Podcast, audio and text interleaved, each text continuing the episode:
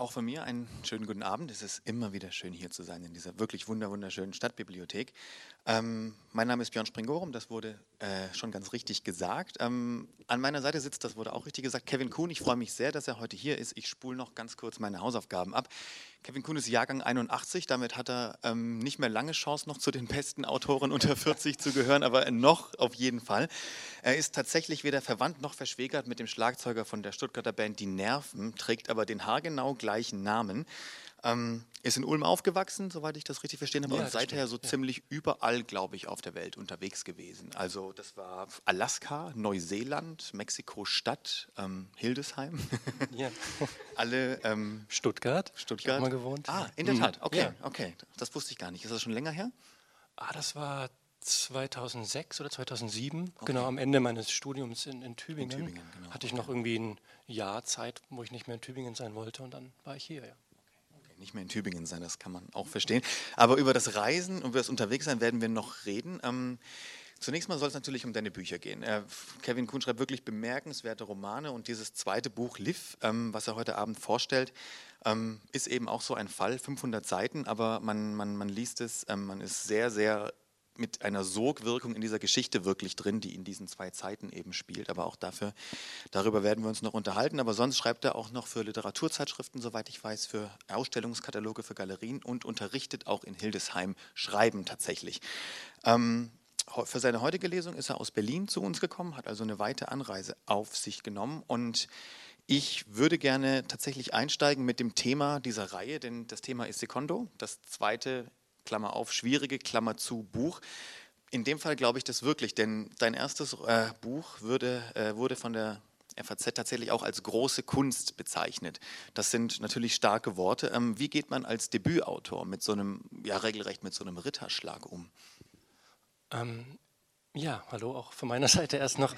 Ähm, ich habe das damals gar nicht so wahrgenommen, die, diese ähm, Presseaufmerksamkeit, ähm, weil ich damals nicht so den richtigen Überblick oder Durchblick über Labels hatte, also was Feuilletons über Autoren schreiben können und welche, welche Wirkung das haben äh, kann. Ähm, deswegen, als das Buch rauskam, schien das alles sehr, sehr natürlich. Und das hat mir, glaube ich, auch ganz, ganz gut geholfen, da nicht zu stark an solche Labels zu denken, wie große Kunst oder wie der beste unter 40, Top 20 und so weiter.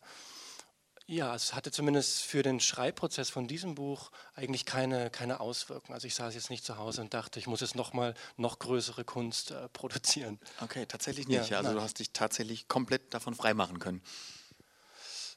Ja, eigentlich schon, ja.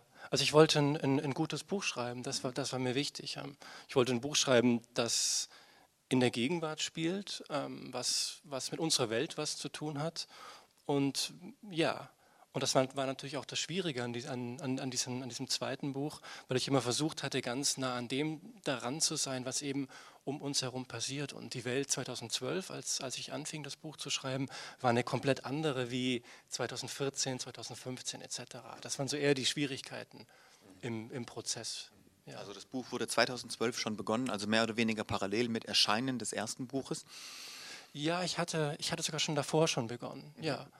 Ähm, da hatte ich erste Szenen schon oder erste Ideen, vor allem, dass ich irgendwie eine Geschichte schreiben wollte, die über zwei Zeitebenen gespannt ist, also eine Art Liebesgeschichte auch, wo eben das, äh, die groß, dass das größtmögliche Hindernis dazwischen ist. Und das größtmögliche Hindernis ist irgendwie die Zeit. Das heißt, wenn ich, keine Ahnung, einmal äh, äh das, das ideale Mädchen oder, oder den idealen Junge äh, kennenlernen würde, der aber in einer anderen Zeit wohnt, dann ist eben das die, die größte Hürde, die, die man irgendwie überwinden äh, müsste. Genau, das war so die, die Ausgangslage, eigentlich einen Liebesroman zu schreiben. Ja, ja verstehe. Wenn du an einen Roman herangehst, ist das jetzt tatsächlich, wie du es jetzt gerade beschrieben hast, ein, einfach nur ein allererster Impuls und der wächst dann mehr und mehr? Oder hast mhm. du schon mehr oder weniger im Kopf, das soll so und so eine Geschichte werden? Mhm. Es sind viele, viele kleine Impulse, die gewisse Themen vorgeben, die sich aber mit dem Schreiben immer wieder wandeln, weil die Welt weiterläuft, weil, man sich auch irgendwie äh, anders entwickelt, wie man vielleicht gedacht hat auch. Ähm, was ich am Anfang gemacht hatte, war so eine Art Idee, erstmal zu plotten. Also ich habe eine, eine, eine, große, also mir, mir eine Tapete zugelegt und habe versucht, so eine erste Handlungsskizze auf die Tapete zu kritzeln da hatte ich eben schon zwei Handlungsstränge. Einmal eben eine junge Israeli, die war relativ früh da, die hieß damals dann zwar noch anders. Und relativ früh hatte ich auch einen Jungen, der in den 30er Jahren lebte, also nicht in den 20er Jahren, wie, wie es jetzt ist. Und, und diese zwei Handlungsstränge hatte ich dann versucht, auf so eine große Tapete mit so Filzstiften zu zeichnen. Und ja, im, ja, in diesen fünf Jahren der Schreibzeit, immer wenn ich ins, ins Stocken geriet, wenn, wenn, wenn ich viel geschrieben hatte, gab es immer diese Momente, wo ich sagte, okay, ich setze mich hin und ich versuche das, was die Geschichte strukturell ausmacht, irgendwie auf, auf ein DIN A4-Blatt zu bannen. Also mit großen Skizzen zu arbeiten, um, um so eine Art von, von Distanz vielleicht auch äh, zu gewinnen zu der Geschichte, die man erzählen möchte. Die Frage ist natürlich, gibt es diese Tapete noch? Ja, ja, die gibt es noch, ja, ja, ja. Also ich habe irgendwo muss die in irgendeiner Kiste sein. Das sind äh, genau von einem Liv-Roman, ich weiß nicht, fünf, sechs Kisten voll mit, mit Zeichnungen und mit Figurenskizzen und solche Toll. Dinge. Ja, Toll. irgendwo. Du hast gerade gesagt, fünf Jahre hast du gearbeitet an dem Roman. Muss man sich das schubweise vorstellen oder mehr oder weniger konstant? Also schon relativ unkonstant. Ähm. also eher, ähm, wie kann man sagen, äh, ich glaube, wenn ich, wenn ich schreibe und wenn ich eine Idee habe, dann, dann kann ich so eine Art soghaft oder tunnelhaft da einsteigen und immer weiter äh, die Geschichte voranschreiben, bis ich irgendwann meistens gegen eine Wand knalle oder merke, dass, dass dieser Handlungsstrang irgendwie ins, ins Nichts führt. Deswegen sind es immer so Schübe, die meistens über eine Klippe gehen und wo ich dann im freien Fall dann äh, irgendwann unten ankomme. Hoffentlich an einem Stück denn. Ja, ja. Ähm, also ich habe den Roman ähm, sehr, sehr oft immer wieder neu geschrieben und es, äh, ich habe ähm, Liv auch dadurch kennengelernt, indem ich sie an Orte geschickt hatte, die jetzt im, im finalen Buch gar nicht drin sind. Also ich, es, es gibt, also ich habe ungefähr, weiß nicht, 3.000, 4.000 Seiten geschrieben, würde ich, würde ich vermuten. Und, und ich hatte immer, ich hatte Liv auf eine ganz andere Reiseroute geschickt. Jetzt, jetzt reist sie ja von, von einem Flughafen aus, wahrscheinlich in Europa, nach Mexiko, in die USA und dann mit dem Schiff über den Pazifik nach Neuseeland und von Neuseeland äh, nach Europa. Und ich hatte früher eine ganz andere Reiseroute. Die be- begann äh, in Indonesien, in Bali und führte dann über Peru, äh, dann auch nach Alaska und dann gab es auch noch Afrika und so weiter. Also alles Länder, wo ich auch gewesen bin, die aber dann für die Geschichte nicht, nicht die richtigen waren. Und genau, das waren dann eben auch so Dinge, wo ich dann mich beim Schreiben ähm, ja, über so Klippen hinüber bewegt habe, wo ich dann am Ende merkte, das, das kann ich so gar nicht verwenden oder das hat keine richtige Funktion in der Geschichte. Ah, Das ist, das ist faszinierend. Dann ist das, was wir lesen, jetzt also tatsächlich nur ein Ausschnitt ihrer gesamten Reise und das, was für dich dann funktioniert hat eben. Ja, ja. Ähm, Ausschnitt kann man, vielleicht, kann man vielleicht nicht sagen. Es ist schon die Reise, die Liv dann tatsächlich gemacht hat. Ähm, ja, das sind eher für mich so Vorstufen gewesen von, ähm, ja, wie, wie verhält sich Liv? Wer ist Liv? Ja, ähm, welcher Mensch wäre sie gewesen, würde sie durch Afrika reisen zum Beispiel? Das sind alles verschiedene Momente der Konfrontation, die auch eine ganz andere Art von Persönlichkeit dann auch zeigen. Okay, und dadurch konntest du sie natürlich umso besser kennenlernen. So. Und der Leser profitiert natürlich auch davon. Ähm, jetzt ist natürlich Schreiben nicht nur, aber bis zu einem gewissen Grad auch Übung und Erfahrung. Und wenn wir nochmal auf dieses Thema erster Roman, zweiter Roman zurückkommen, hast du irgendwelche Unterschiede gemerkt? Ist dir irgendwas leichter gefallen oder sogar schwerer gefallen, dass man sagen kann, aha gut, das war vielleicht jetzt doch der Erfahrung geschuldet? Also ich denke, dass jeder Roman, vermute ich mal, ich habe erst zwei geschrieben, aber ich vermute mal, dass, dass jeder Roman irgendwie auch einen anderen Autor oder Autorin hervorruft. Also ich glaube, wenn man einen Roman schreibt, ist man ein anderer Mensch als der, der den, der den Roman zuvor geschrieben hat. Also das ist zumindest meine Erfahrung. Das heißt, ich konnte mich gar nicht auf, auf das wirklich verlassen, was ich im ersten Roman gelernt hatte, weil eben die Geschichte, die ich schrieb, eben andere, an, ein anderes Tempo ähm, brauchte, andere Settings, andere Szenen, andere Dialoge. Ich habe viel stärker über das äh, Digitale geschrieben, also wie schreibt man eine Szene mit drei Leuten am Tisch, die gleichzeitig äh, in, in drei verschiedenen Unterhaltungen sind an ihren Smartphones. Also wie, wie, schafft man das? Und solche Fragestellungen hatte ich bei Hikikomori weniger. Da gab es noch nicht diese, diese starke Verschmelzung von Realität und Digitalität, was beides ja auch Formen der Realität sind, sondern dann war das noch stärker voneinander getrennt. Und genau, und das, das war so eine Schwierigkeit, die, ja, die ich erst beim Schreiben von Liv äh, für mich entdecken musste. Also wie schreibt man über Chats oder wie, wie schreibt man über, über Videos, die, die eine Person sich anschaut, wie schreibt man über sich verlieben und so weiter mit, mit digitalen Mitteln. Und ja, da konnte ich auf das vorherige kaum, kaum aufbauen. Geschweige denn in, in andere Literatur schauen, weil da kaum drüber geschrieben wird. Ja, richtig, ja. richtig. Hast du denn für deinen ersten Roman ähnlich lang gebraucht? Nee, der erste hat drei Jahre gedauert. Ähm, hätte auch noch länger dauern können, weil eigentlich war der nur als erstes Drittel angedacht. Also eigentlich hätte die Geschichte noch zwei Drittel weitergehen müssen. Das ist so ein typischer Fehler am Anfang, dass, dass man sich zu viel vornimmt. Ähm, ich habe den gleichen Fehler wieder gemacht. Ich habe mir viel zu viel vorgenommen. Ich meine, es ist, ich würde jedem abraten oder ich rate meinen Studierenden ab, äh, eine, zwei Geschichten zu verflechten, zwei Romane zu schreiben, die in zwei verschiedenen Zeiten spielen, die irgendwie noch miteinander zu tun haben und sich gegenseitig auch noch bedingen oder auch notwendig füreinander sind. Da würde ich jedem von abraten. Ich finde es schön, wenn man ja. Äh, sich selbst gegenüber fehlerresistent ist, auf jeden Fall. Jetzt, ich, ich finde, du hast das wirklich sehr, sehr äh, gut gelöst, was du gerade beschrieben hast mit dem, wie beschreibe ich etwas, was ja eigentlich gar nicht da ist, weil es nur auf dem kleinen Screen ähm, existiert. Ähm, wir haben uns das so überlegt heute, es wird äh, zwei Lesestellen geben quasi, die wir nochmal unterbrechen mit ähm, Gespräch und Fragen. Natürlich wird es dann auch noch Möglichkeiten geben für Fragen aus dem Publikum. Aber ich würde sagen, dass wir uns jetzt erstmal die erste Stelle anhören und ich deshalb an dich übergebe. Okay. Hört man mich gut eigentlich? Soll ich ein bisschen näher ran? Okay. Ja, ähm, ich beginne relativ weit vorne von Liv. Also die zwei Handlungsstränge ähm, wechseln sich immer gegenseitig ab. Und wir sind ganz am Anfang. Vielleicht als Hintergrund sollte man noch wissen, dass Liv eben Israel verlassen hat, bevor der Einberufungsbescheid zum Militärdienst erfolgte.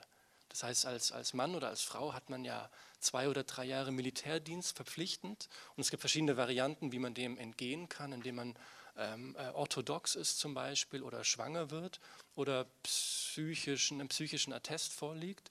Genau, und, und Livs Lösung dessen ist das Verlassen des Landes. Äh, eine wichtige Person ist Elam. Elam bleibt zu Hause. Der spielt im Hintergrund eine sehr wichtige Rolle. Und genau, und wir ähm, steigen in Mexiko, äh, in Cancun ein, äh, nachdem Liv eben, das, das kennt ihr ganz gut, 12, 15 Stunden im Flieger gesessen hatte und sie fühlte sich so, als wäre sie von frisch, in, in Frischhaltefolie eingewickelt. Genau. Der Himmel hing grau über der Taxibucht und einem weitläufigen Parkplatz. Mexiko, Cancun, hatte jemand in den Rasen gemäht. Hinter den Wolkenschichten dämmerte es, hier würde sie den Sonnenuntergang endlich erleben. Tief schossen Vögel über Liff hinweg und stießen kehlige Laute aus. Nur wenige Menschen waren an diesem frühen Abend am Flughafen. Jemand kratzte mit einem Rechen um eine Palme herum und schaute auf, als sie in seine Reichweite kam. Ein anderer hielt träge einen Wasserschlauch in einen Busch. Sie setzte den Rucksack am Bordstein ab, schlüpfte aus dem feucht auf ihrer Haut klebenden Pullover und verstaute ihn darin. Dann ging sie auf eines der Taxis zu. Die Luft hatte etwas Greifbares, als ob sie durch eine glibberige Masse hindurch wartete. Liv musste an Götterspeise denken. Zum wiederholten Male schaute sie, ob sie sich mit einem offenen Netz verbinden konnte. Nichts. Ein simpler Wagen, hellblau, an der Windschutzscheibe hatte sich Kondenswasser gebildet. Der Fahrer hatte den Sitz nach hinten gekippt und sich eine braun gescheckte Decke übergeworfen. Sie klopfte an die Scheibe. Er drehte sich ihr umständlich zu und blinzelte sie aus rot geäderten Augen an. Die Scheibe fuhr herunter, ein Schwall süßlich schwerer Luft drang zur Luft durch. Was ist? sagte er noch im Liegen, so viel Spanisch verstand sie. Sind Sie ein Taxi? Er zog an einem Hebel und ratschte in die Senkrechte. Wohin willst du, Quapa? Ins Otra Vida Hostel. Liv suchte nach der gespeicherten Buchung und hielt dem Mann den Kartenausschnitt hin. Er schaute nur flüchtig drauf, dann scannte er vom Hals abwärts ihren Körper. Er griff unter das Lenkrad und der Kofferraum sprang auf. Er grinste. Liv quetschte ihren Rucksack neben einen Haufen Klamotten und lose verstreute Hygieneartikel, öffnete dann die Beifahrertür und nahm neben ihm Platz. Er fuhr sich durchs Haar, die Schweißflecken unter seinen Achseln erklärten den Geruch. Seine obersten Hemdknöpfe standen offen, die Decke hatte er sich bis zum Schoß heruntergezogen. Er wischte das Kondenswasser von der Scheibe, startete den Wagen und legte den Gang ein. Mit einem Satz fuhren sie an. Ist es hier immer so schwül? fragte Liv auf Englisch und ließ ihr Fenster herunterfahren. Immer so, ja, antwortete er. Sie bogen in einen Kreisverkehr ein. Hinter Mauern und Stacheldraht waren die Umrisse von Lagerhallen zu sehen. Weder Palmen noch endloser Strand. Sie war dieselbe Strecke schon einmal zusammen mit Elam auf Maps abgefahren. Da hatte die Sonne geschienen. Der Mann drehte das Radio auf. Heulender Gesang mehrerer Männer zu Trompeten, Schlagzeug und Kontrabass. Was ist das für Musik? probierte sie ihr Spanisch aus. Gefällt sie dir? Sehr. Dann sagte er etwas, was sie nicht verstand. Ein langer, scheinbar unendlicher Satz, währenddem er mehrmals zu hinschaute und an dessen Ende ein Fragezeichen zu stehen schien. Zumindest glotzte er sie abwartend von der Seite an. Mit den Schultern zuckend sagte sie, das weiß ich nicht. Er drehte die Musik so laut, dass die Boxen schepperten und sang den Refrain mit. Die Augen zu Schlitzen verengt, sah Liv den ersten Behausungen nach, die sich am Straßenrand zeigten. Sie ärgerte sich, dass sie sich nicht mit ihm unterhalten konnte.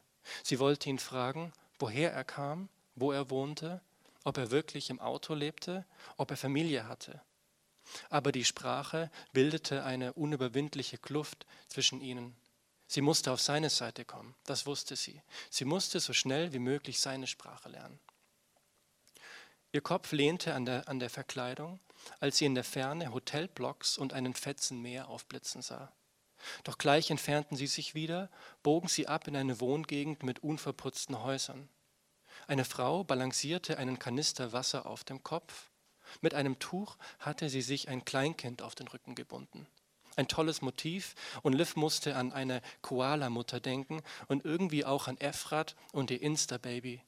Sie zückte das Smartphone, aber da waren sie bereits in eine holprige Gasse eingeschwenkt. Sie behielt es gleich in der Hand beim nächsten Mal würde sie schneller sein.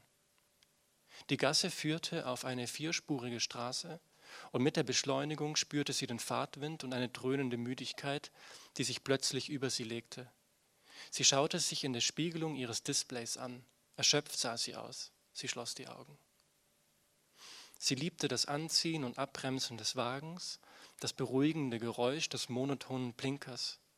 Es kam mir vor wie das Klappern von Mutters Tastatur, die gelegentlichen Pausen, das gelegentliche Klickgeräusch der Maus, ob sie ihr geschrieben hatte. Von Mutters Arbeitszimmer aus hatten sie Zugang zum langen Balkon, der um die abgerundeten weißen Ecken des Hauses führte. Wenn Mutter nachdachte, ging sie hier auf und ab oder hängte unten im Garten die Wäsche auf. Liv sah die blühenden Zitrusbäume, sah Elam kopfüber vom Ast hängen und sich mit Mutter unterhalten. Seine Haare wie ein gelber Wasserfall, Sie sah sich im stoppeligen Gras liegen, sie rauchte und stieß Wolken in den, in den Himmel aus. Sie sah Mutter mit dem Wäschekorb über sie hinwegsteigen. Elam, der sich neben sie legte. Sie hörte wieder Mutters Tastatur klappern, Mutters heile Weltpop, das langgezogene Hupen eines Autos. Dann spürte sie etwas feucht-warmes auf ihrem Oberschenkel. Sie riss die Augen auf. Die wulstige Hand des Mannes umfasste ihren Schenkel. Flink packte sie die Pranke so, dass sich ihre Fingernägel in sein Fleisch gruben, verdrehte das Handgelenk und dirigierte die Finger zurück auf den Schaltknüppel, Mutters Hebelgriff. Liv setzte sich aufrechter hin, alle Muskeln ihres Körpers angespannt und befahl sich, nicht nochmals in seine Richtung zu schauen. Es hatte zu nieseln begonnen. Immerhin, er behielt die Hand am Knauf wie dort festgeschraubt. Schlagartig fühlte sie sich wieder klar und wach eine Wachheit, die den Dingen ihre scharfen Konturen zurückgab. Ein Pocahonta-artiges Mädchen mit Mahagoni-Augen schrieb ihr das tagesaktuelle Passwort des Wi-Fi und den Namen ihres Sechser Dormitorios auf einen Zettel. Den, den Gang hinunter, sagte sie mit französischem Akzent, das sind auch die Waschräume, Küche und der Diner.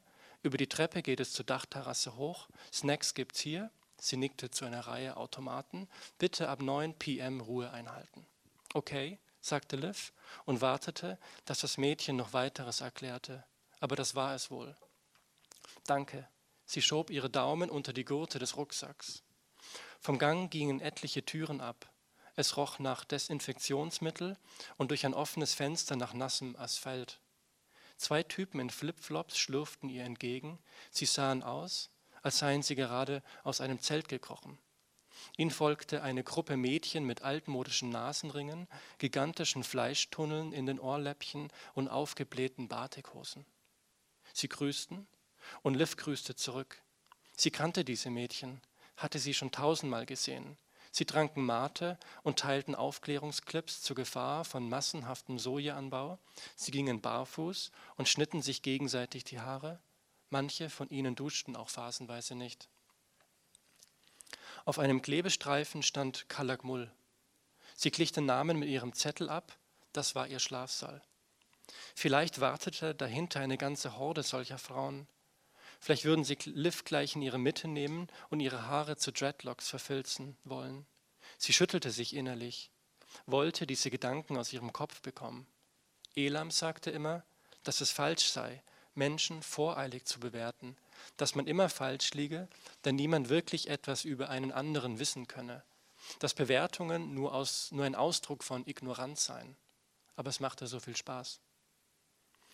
Ohne auf das Display zu schauen, notierte sich Liv Guapa in ihr Phone und drehte den Türknauf und trat ins Zimmer.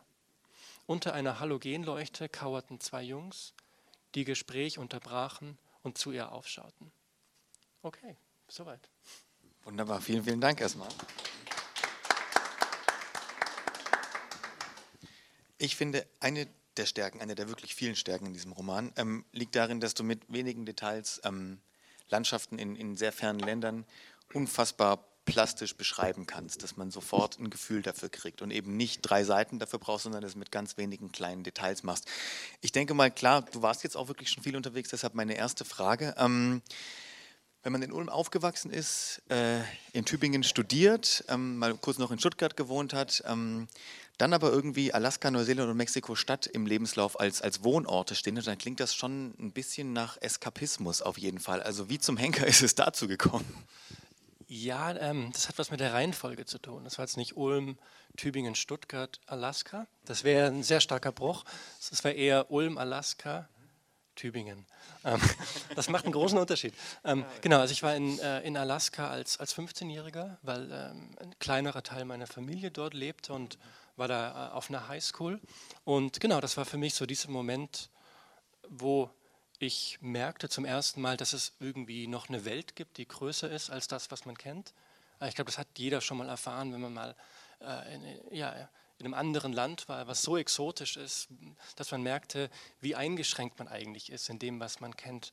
Und genau, für mich hat dann dieses Erlebnis, in einer anderen Kultur wirklich zu leben und die Sprache zu lernen und mit Snowmobiles herumzufahren, ähm, hat sich so tief eingraviert, dass, ja, dass ich einfach mehr sehen wollte und eben nicht nur durch Länder reisen, sondern wirklich in, in Länder leben. Ich glaube, das macht einen großen Unterschied, ob ich, ob ich durchreise ähm, oder ob ich tatsächlich irgendwo arbeite, mich länger dort aufhalte. Und genau, und nach, nach dem Abitur gab es damals ja noch den Zivildienst, haben wahrscheinlich manche noch hier gemacht. Ähm, genau, was, was, was eine tolle Sache ist, finde ich, sollte man wieder einführen ähm, ohne den Militärdienst, sondern einen verpflichteten äh, Zivildienst. Genau, und das Tolle war, dass man eben den eben im Ausland auch machen konnte. Und wir waren damals auch schon nach Mexiko reist, meine Eltern äh, und ich als, als, Familie und waren dort auf, hatten dort eine Waldorfschule kennengelernt. Und als der Zivildienst anstand, genau, hatten, hatten wir einfach gedacht, man könne den ja in dieser Waldorfschule dort machen. Und so lief das dann weiter so öffnete sich das. Dann. Aber was, was, was du sagst, ist essentiell, finde ich. Denn wenn man irgendwo im Urlaub ist, dann lässt man sich in der Regel nicht auf das Land ein, nicht auf die Kultur, nicht auf die Gepflogenheiten. Dann sagt man, man ist ja eh nur Gast hier und verschwindet irgendwann schnell wieder. Aber ein bisschen was hat es ja auch damit zu tun, dass man in kaltes Wasser geworfen wird. Ja. Was, was, was gefällt dir daran oder was, was reizt dich daran? Ach, ich, ich glaube, dass man, hm, ach, das klingt ein bisschen esoterisch, aber ich glaube, dass man ich, man muss immer esoterisch werden in, bei solchen Themen, aber dass man immer, wenn man in, in, in Situationen kommt, die, in denen man noch nicht zuvor war, auch Teile von sich zeigen muss oder reagieren muss, die man zuvor noch nicht so kennengelernt hatte. Also alleine, dass ich jetzt hier in diesem Raum bin oder dass ihr hier in diesem Raum seid, ist schon eine Form von Konfrontation, die irgendetwas mit einem macht. Und es ist natürlich auch noch, noch wesentlich extremer, ob, ob wenn man in einem Land in, in, einem Land lebt, wo man zum Beispiel die Sprache nicht kann. Also wie verständigt man sich? Wie kommt man von A nach B? Wie, wie findet man die Toiletten? Wie, wie verhungert man nicht? Also die ganzen existenziellen Dinge, die man hier gemeistert hat, muss man wieder von, von vorne le lernen. Und das ist dieses ins kalte Wasser springen. Und auf der anderen Seite, das Schöne beim in der Fremde sein war, war, war, hat sich nämlich geändert, dass man nämlich immer ein anderer oder eine andere sein konnte. Also als ich 2001 nach Mexiko gegangen bin, kannte mich niemand. Ähm, es kannte niemand den Kevin von der Schule und so weiter, sondern auf einmal, auf einmal nur den Zivildienstleistenden, der es irgendwie von Deutschland nach Mexico City geschafft hat, der komische philosophische Bücher liest und in ein Notizheft schreibt. Und, und ich, auf einmal ist man eine ganz andere Persona. Und das ist oder war das Schöne am Reisen auch. Ich glaube, heutzutage durch, durch, durch, den, durch den kulturellen, digitalen Wandel, den wir erlebt haben, schleppen wir immer unsere digitale Persona mit uns herum. Und wenn ich irgendwo backpacken gehe, bin ich immer der, die Person, die ich äh, online mir kreiert habe. Also man kann gar nicht mehr so, so jungfräulich oder wie auch immer man das nennen mag, herumreisen, sondern man trägt immer das mit, was, was man sich irgendwie erschaffen hat, aus welchen Gründen auch immer. Das ist, das ist wirklich wahr und das ist ja auch etwas, was, äh, was Liv durchmacht in, in, in deinem ja. Buch. Ähm, warum war es aber so wichtig, dass du sie eben auch auf eine solch monumentale Reise schickst? Warum war das essentiell für die Geschichte? Mm, naja, ich, ich glaube, dass wir eigentlich alle auf so existenziellen Reisen sind.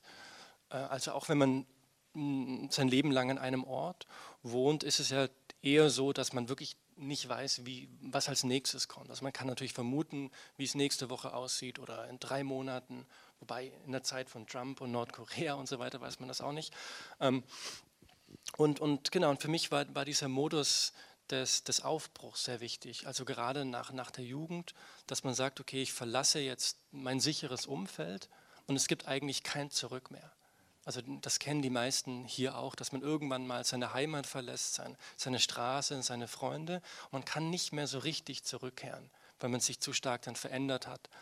Und genau, bei Liv war mir das eben wichtig, dass sie ähm, tatsächlich eine Reise antreten musste, wo, wo es für sie kein Zurück mehr gibt. Also in der Sekunde, wo sie nach, nach Israel, Israel zurückkehren würde, müsste sie mit Strafen rechnen und so weiter. Das heißt, sie muss, sie muss ihr Glück oder sie muss ihren Ort auf dieser Welt irgendwo da draußen finden.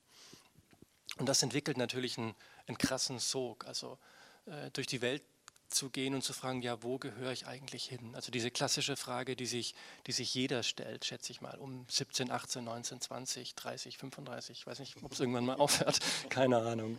Ja. Die Reise also als Katalysator regelrecht für, für all diese Empfindungen und Gedanken. Das war bei dir dann wahrscheinlich nicht anders, nehme ich jetzt einfach mal an. Aber kannst du sagen, was das Reisen ähm, mit deinem ja, mit deiner Kunst, mit deinem Schreiben gemacht hat? Gab es da irgendeine Auswirkung, eine Veränderung? Mm, weniger mit dem Schreiben auf, auf stilistischer Ebene. Das ist, glaube ich, eine ganz andere Diskussion. Aber für mich ist Schreiben immer auch eine Form des Sehens. Das heißt, ähm, also wie, wie man Dinge wahrnimmt und wie man es schafft, die, das, was man wahrgenommen hat, irgendwie in Text zu, zu überliefern. Ja, die, diesen, diesen, diesen, diesen Transfer zu machen. Und für mich war Reisen immer auch eine Form von Einsteigen in, in andere Kulturen die wiederum ganz anders auf, auf, auf die Welt blicken, die anders essen, die sich anders bewegen, die anders sprechen, die andere Dinge witzig finden. Also Mexiko, wo ich drei Jahre insgesamt gelebt, gelebt hat, habe, die haben einen ganz, ganz eigenen Humor, wo man erstmal reinkommen muss. Und wenn man den dann verstanden hat, also diese Wellenlänge hat, dann, dann ist es unheimlich lustig. Und Reisen hat auch viel mit diesen anderen ähm, Blickweisen kennenlernen. Und das ist fürs Schreiben das, das, das Ein und Alles, glaube ich. Also man kann nicht über die Welt schreiben, wenn man, wenn man nicht in der Lage ist, Blickrichtungen einzunehmen oder Perspektiven einzunehmen. Ja. Dem stimme ich auch vollkommen zu. Ähm, du hast mir jetzt im Vorfeld des, des, Gesprächs hier erzählt, dass du morgen eben noch nach Marbach gehst, um dir dort das Literaturarchiv anzuschauen. Da habe ich mich gefragt, wie sieht es denn dann aus mit, ja, mit Orten wie, wie Mexiko-Stadt oder mit Neuseeland? Hast du dich dann auch dort vor Ort wirklich mit den literarischen Gepflogenheiten, Traditionen, vielleicht sogar mit Mythen und der Folklore auseinandergesetzt? Ja, zwangsläufig. Äh, also nicht im negativen Sinne, sondern ich nehme es nochmal, ich überlege, ob ich Mexiko oder Neuseeland nehme. Nehmen wir Neuseeland. Ähm, oder beide Kulturen, Mexiko wie, wie Neuseeland, haben ja ähm, indigene äh, Wurzeln, kann man sagen. In, in, in, Neuseeland sind das die Mori, die eben bevor die, die, die westliche Welt, sag ich mal, Mexi äh, Neuseeland kolonisiert hatte, eben schon da war. Und genau in Mexiko gibt es sehr viele verschiedene indigene Völker und eben die Präsenz die dieser Kulturen hat sich bis in die Sprache äh, ausgeweitet. Es gibt sehr viele Begriffe äh, aus, aus, aus, aus, aus verschiedenen Dialekten von, von, den, von der Sprache der Mayas und das gleiche von den Maori, was sich eben bis in die Kultur oder bis in die Sprache hin ähm, ja, ähm, abgedrückt hat. Ja. Hm. Genau. Stelle ich mir vor, dass es eben ein faszinierender Prozess ist, wenn man die Möglichkeit hat, eben so tief einzutauchen in diese verschiedenen ja, Sprach- oder Schreibkulturen. Mhm. Gab es irgendeine jetzt nicht nur auf die Sprache bezogen, sondern allgemein auf die Kultur? Gab es irgendeine Kultur, irgendeinen Lebensstil, der dir besonders nah war? Denn so der Deutsche auf Reisen, der neigt ja dann schon dazu, zu, ähm, ja, als humorbefreit zu gelten im Ausland und als bisschen verstockt natürlich. Ähm, kann man sich wahrscheinlich nicht ganz von frei machen, aber hast du irgendwo gemerkt, wow, das ist, das ist mir sehr nah? Ja, ja, auf alle Fälle. Also ich habe verschiedene Kevin-Versionen in verschiedenen Ländern geparkt, ähm, die ich dann nicht mehr so mit zurück nach Deutschland nehme, weil die nicht so richtig funktionieren, also vom Humor her oder, oder was auch immer. Ja, auf alle Fälle. Also ähm, ja, also in Alaska gibt es einen Teil von mir noch, der da rumhängt und in Mexiko so und so. Und ähm, ich bin mit Neuseeland stark verbunden, weil ähm, Nell May, also die Designerin des Buchs und auch meine Frau, ist äh, Neuseeländerin. Genau, also die kommt aus Neuseeland. Ähm, genau, also das ist so auch familiär schon ähm, ja. ein, ein, Land, wo, wo wir öfters sind und ähm, was, ich, was ich sehr zu schätzen gelernt habe, weil wenn man über Neuseeland oder was, was von Neuseeland hört, ist es meistens eben Natur, ähm, Herr der Ringe, Mordor. Nee, Surfer sind eher Australien. Ähm, ja, Südinsel, äh, Nord, Nordinsel und so weiter. Und ich war total baff, als ich dann in, in Auckland lebte, mitten im CBD, das ist so ein äh, Business-Distrikt, und dachte, wow, das ist ja nicht nur Schafe hier, sondern es ist, eine, ähm, äh, ist alles zivilisiert und, und, äh, und modern und äh, die haben gar kein Geld mehr, sondern die laufen einfach in den Bus rein und haben dann schon bezahlt und solche Dinge. Und da war ich schon sehr, sehr baff, äh, wie falsch mein Bild von dieser Insel oder den Inseln war und ähm, auch, auch wie, wie lebhaft die Kunstszene in Mexiko ist, äh, in Mexiko sag ich schon, in, in Neuseeland, äh, die, die Literaturszene. Und, und, da hatte ich eben Glück, dass ich über Nell eben direkt da ins Herz eingedrungen bin. Ja.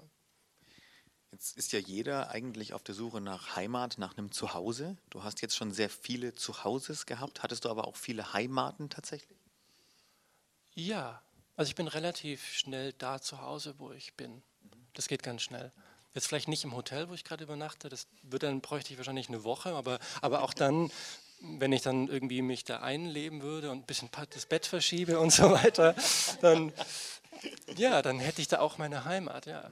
Es geht relativ schnell. Ja. Also ist auch Berlin jetzt schon längst eine Heimat für dich geworden? Ja, auf alle Fälle. Genau, also keine, also eine Heimat, die sich immer wandelt, weil das, das ist ja auch so, wenn man denkt, man hätte eine Heimat gefunden, wird auch drumherum alles umgebaut. Also gerade in Berlin. Das ist hier nicht anders auf jeden ja. Fall, ja. Aber jedenfalls ähm, eine tolle Überleitung von mir, deshalb kleiner Applaus, nein, war ein Spaß. Ähm, denn ich würde gerne jetzt zum nächsten Lesungspart mhm. übergehen und der spielt nämlich in Berlin. Vielleicht kannst du auch noch kurz einleitend was dazu sagen und dann bin ich wieder ruhig. Ja, ähm, genau, der zweite Romanstrang spielt in den 20er Jahren, 1928 ich muss kurz mit dem Kopf in diese Heimat hin, hinkommen.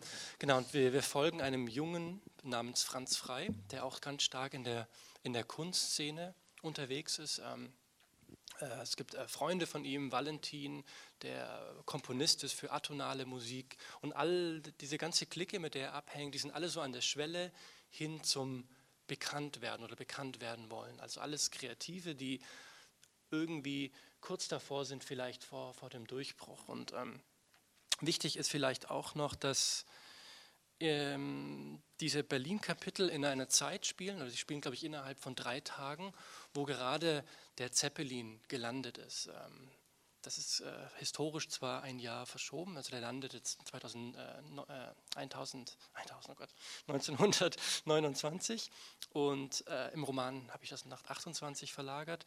Genau, also die Stadt ist in so einer Art von Viralität gefangen, weil eben der Zeppelin äh, aus, den, aus Lakehurst in den USA über, über den Ozean geflogen ist und ähm, 21 Menschen on board sind, davon 20 ehrwürdige Forscher und Pioniere und Wissenschaftler und Journalisten und eben eine Frau.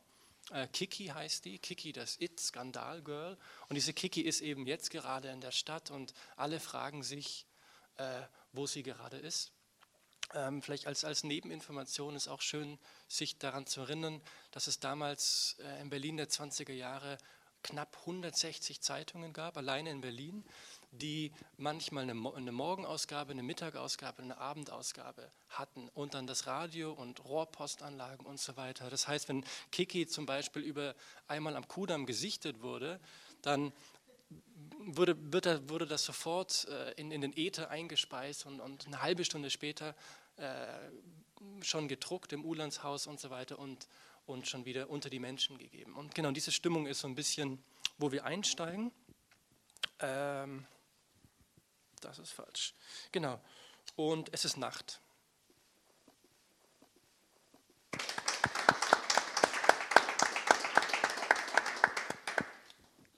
Ja, vielen Dank ein weiteres Mal. Berlin, die Stadt der Städte. Das ist tatsächlich ja irgendwie für viele Leute heute immer noch so. Und das ist nur eins, finde ich, von ganz vielen Beispielen, an denen man merkt, dass obwohl eigentlich fast 100 Jahre zwischen diesen beiden Erzählsträngen liegen, tatsächlich gefühlt ähm, gar keine Zeit liegt. Ähm, wie, wie, erklärst du dir das, dass es tatsächlich natürlich Ähnlichkeiten, ähm, äh, natürlich Unterschiede gibt, aber ähm, erschreckende Ähnlichkeiten dafür, dass es fast ein Jahrhundert hinter uns liegt? Oh, da müsste man wahrscheinlich ein großes historisches Panorama aufmachen, um, um das genau zu erklären. Ähm, ich glaube, nur aus meiner beschränkteren Sichtweise hm, gibt es einfach viele Parallelen, alleine deswegen, dass Berlin damals ein unheimlicher Magnet war für, für, für Künstler, für Musiker, die nicht nur aus, aus dem Westen kamen und aus den USA, sondern eben zum Beispiel auch aus Russland. Äh, Charlottenburg wurde ja auch Charlottengrad genannt, weil viele der, der Künstler eben vor den, ähm, äh, genau, vor den damaligen einsetzenden politischen System in Russland fliehen mussten. Das heißt, das ist eine Stadt, die, die nicht nur um sich selber kreist, sondern die unheimlich viel Input von außen bekommen hat, architektonisch, äh, musikalisch, wo einfach ähm, sehr viel, ähm, wie kann man sagen, ausprobiert wurde auch, wo, wo, wo ein, eine aufblühende Technik da war, die auch die Welt enger und kleiner gemacht hatte. Und, und ähnliches sieht man heutzutage in, in Berlin ja auch mit dem großen Zustrom. Berlin ist, ist wieder Weltstadt geworden oder versucht es zumindest Weltstadt zu sein. Man hört mehr fremde Sprachen auf der Straße als, als Deutsch und so weiter. Ähm, ja, und auch eben dieses, diese Form von Viralität ist heutzutage auch wieder da. Zum Beispiel vor eineinhalb Jahren vor meiner Haustür mehr oder weniger war es so eine Art ähm, Pokémon-Arena. Und, und es war sehr interessant, weil man auf einmal riesen Aufläu Menschenaufläufe hatte, die etwas sehr Unsichtbarem nachgegangen sind. Und, und sowas gab es früher eben auch, dass eben ein Boxer oder eine Boxerin gesichtet wurde und dann auf einmal die Massen eben zusammenliefen äh, sich kulminierten und wenn das Interesse dann aufgebraucht war, dann wieder auseinanderstieben und sich immer so kleine Mikromassen gebildet haben, die kurz eine Gruppe bilden und dann wieder ihre Wege gingen. Und diese Dynamiken, ja, die haben wir heutzutage in jeder Sekunde auch. Dieses Ballen von Informationen von Menschen unter Hashtags, äh, als Gruppierungen, MeToo etc., die dann kurz sich zusammenschließen oder auch vielleicht länger und dann wieder alle ihren Weg gehen. Ja, ja, das ist richtig. Also du würdest durchaus sagen, dass der Zeitgeist ein ähnlicher ist. Es, es gibt äh, Ähnlichkeiten, wobei, mh, hm, wie kann man sagen, in den 20er Jahren in manchen Gebieten Dinge, Dinge hervorkamen, wo die Jetztzeit wenig mithalten kann. Wenn man an, ans Bauhaus denkt, Archi ans Archi äh, an die Architektur und so weiter. Ich meine, ich möchte jetzt nicht, nicht, nicht schlecht über, über die Berliner Gegenwartsarchitektur reden, wobei könnte, ja, ist Geschmackssache. In Stuttgart kann man das, glaube ich, relativ sicher. Ja, das stimmt. In Stuttgart geht das. Also genau, ich wohne eben äh, in Moabit in der Nähe vom zu bauenden Europaviertel, was hinter dem Bahnhof in Berlin entsteht. Und das ist Wahnsinn. Das ist nur Copy and Paste äh, von, von Architektur, die man in Hamburg gesehen hat, die man da vorne bei der LB Bank äh, gesehen hat und so weiter. Ich wäre relativ froh, würden die mit, mit, mit, mit dem Gebäude hier Copy and Paste machen ähm, das, oder das leicht modifizieren. Das, das wäre toll. Genau, und da war Berlin natürlich damals ganz anders mit, äh, mit Walter Gropius, äh, Peter Behrens und so weiter, die wirklich gedacht haben, die Stadt wächst unheimlich schnell. Es gab damals auch äh, in Groß-Berlin über drei Millionen äh, Einwohner. Und wie, wie kann man mit, diesen, mit dieser Wohnungsnot umgehen? Und, und das hat unheimlich äh, interessante Konzepte des Siedlungsbaus hervorgebracht. Also es gibt schon große Unterschiede auch. Alles klar, ja. alles klar. Durchaus. Ähm, wenn man nochmal nach Parallelen sucht, dann gibt es diesen gewissen Fatalismus natürlich, dieses Nachtleben, was ja heute in Berlin auch exzessiv betrieben wird und damals eben offensichtlich auch. Äh, damals, das wird jetzt, wurde jetzt auch gerade an der Stelle schon angedeutet, ähm, hat das natürlich alles so ein bisschen den Eindruck gehabt von dem regelrechten Tanz auf dem Vulkan, denn ein paar Jahre später waren eben die äh, Nazis an der Macht. So. Ähm, wir heutzutage leben auch nicht unbedingt in schwierigen Zeiten, haben aber diesen Fatalismus. Ähm, wir tanzen irgendwie in den Untergang auch irgendwie in uns. Also rennen wir heutzutage auch ähnlich blind ins Verderben wie damals? Was, was meinst du? Wow, okay. so. Ja, ähm, aber das ist, ist, ist schwer zu sagen. Ich meine, hm, hm, ja, das ist schwer zu sagen.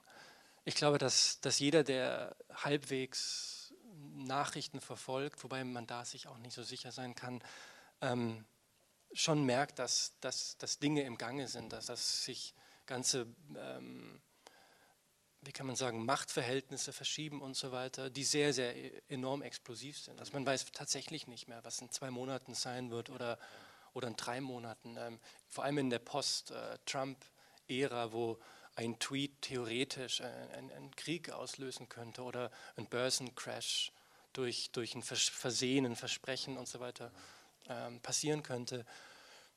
Ja, ähm, nur um, wie kann man sagen, du meintest, ähm, ob wir heutzutage genauso blind sind.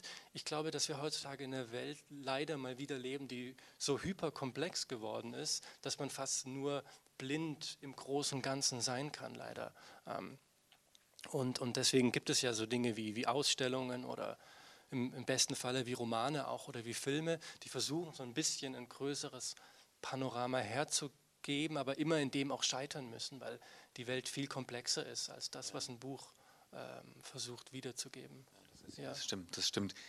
Ähm, jetzt spielst du gerade in dem Teil, der in der Gegenwart spielt, ähm, mit ganz vielen Phänomenen eben ähm, oder mit aktuellen Begleiterscheinungen dieser Zeit, in der wir leben, äh, macht sie aber nie wirklich zum Thema, sondern die sind quasi ja nur das Fundament, der Rahmen quasi. Und das, das macht es eben umso plastischer. Du hast jetzt gerade solche Online-Bewegungen angesprochen. Es gibt auch einen Anschlag natürlich, der aber nie wirklich der, das Thema des Buches ist.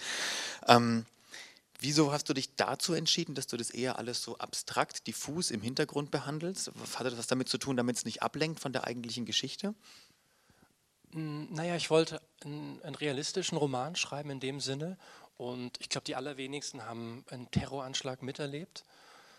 Äh, es ist sehr unwahrscheinlich, dass man, ich glaube, es ist wahrscheinlicher, dass man irgendwie im Zug einen Unfall hat und stirbt dabei als ein Terroranschlag.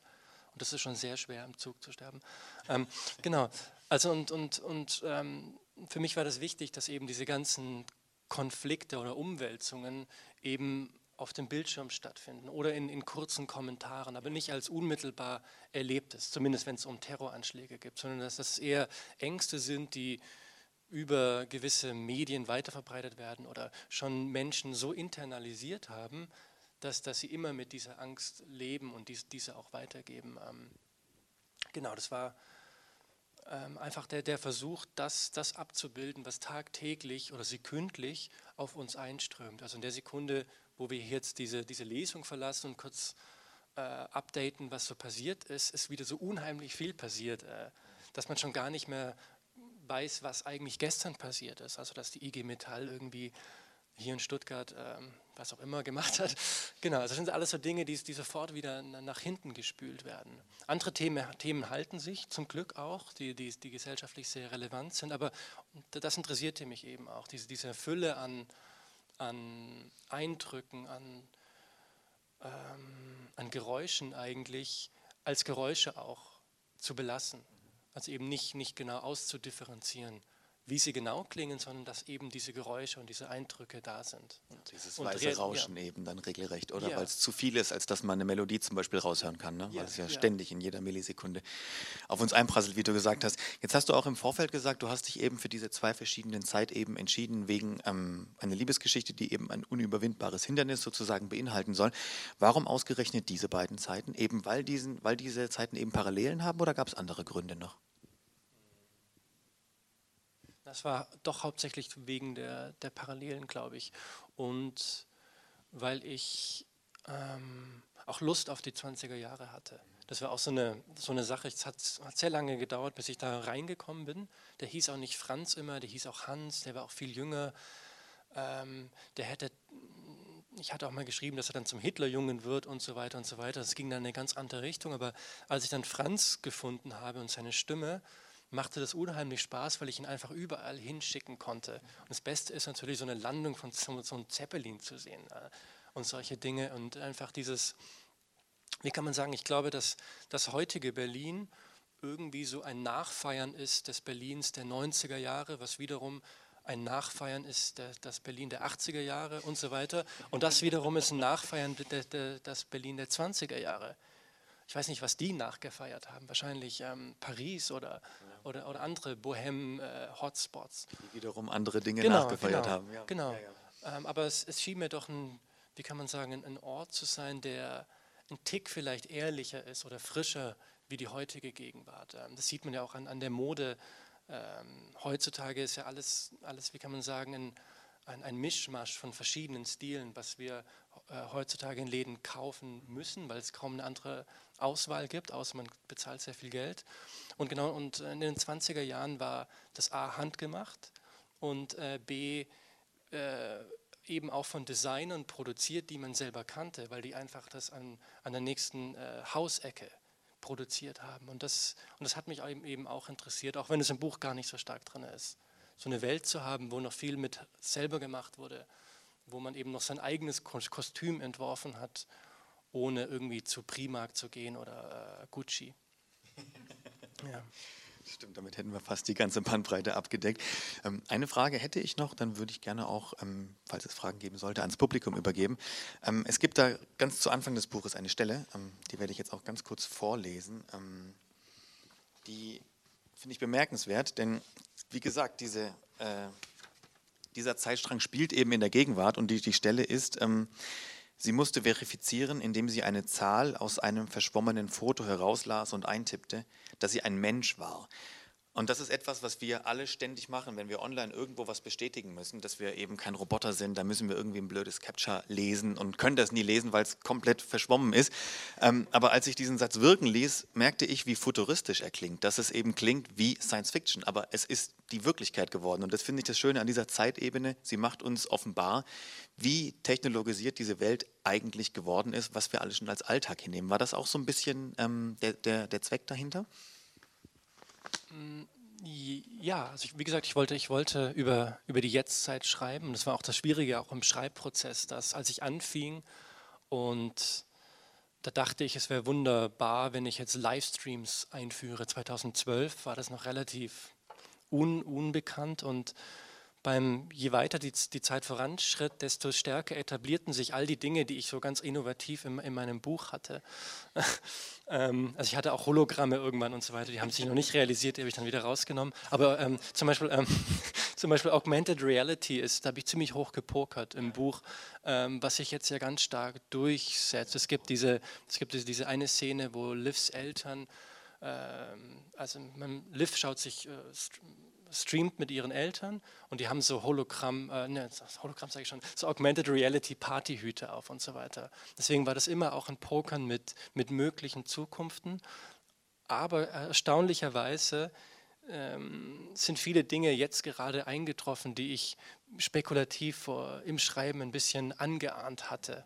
Oder eben, wenn man eben nach in die USA schaut, was immer ein, zwei Jahre voraus ist, oder Japan oder Korea und sich da die Tendenzen anschaut, genau, dann waren das für mich so Anhaltspunkte, wohin das gehen könnte. Ja, und genau, das Buch wurde ja in manchen äh, Kritiken genau als, als dystopisch oder in die Zukunft verortet, was mich sehr gewundert hat, muss ich sagen. Ja. Wahrscheinlich haben die Kritiker es dann daran eben festgemacht, denn bei mir hatten diese, diese Sätze eben so eine Wirkung, dass ich mich fast so ein bisschen fremd gefühlt habe in meiner Zeit, dass ich das erste Mal, als hätte ich das erste Mal festgestellt, wie merkwürdig das eigentlich alles ist, was wir so unüberlegt eben Tag für Tag tun.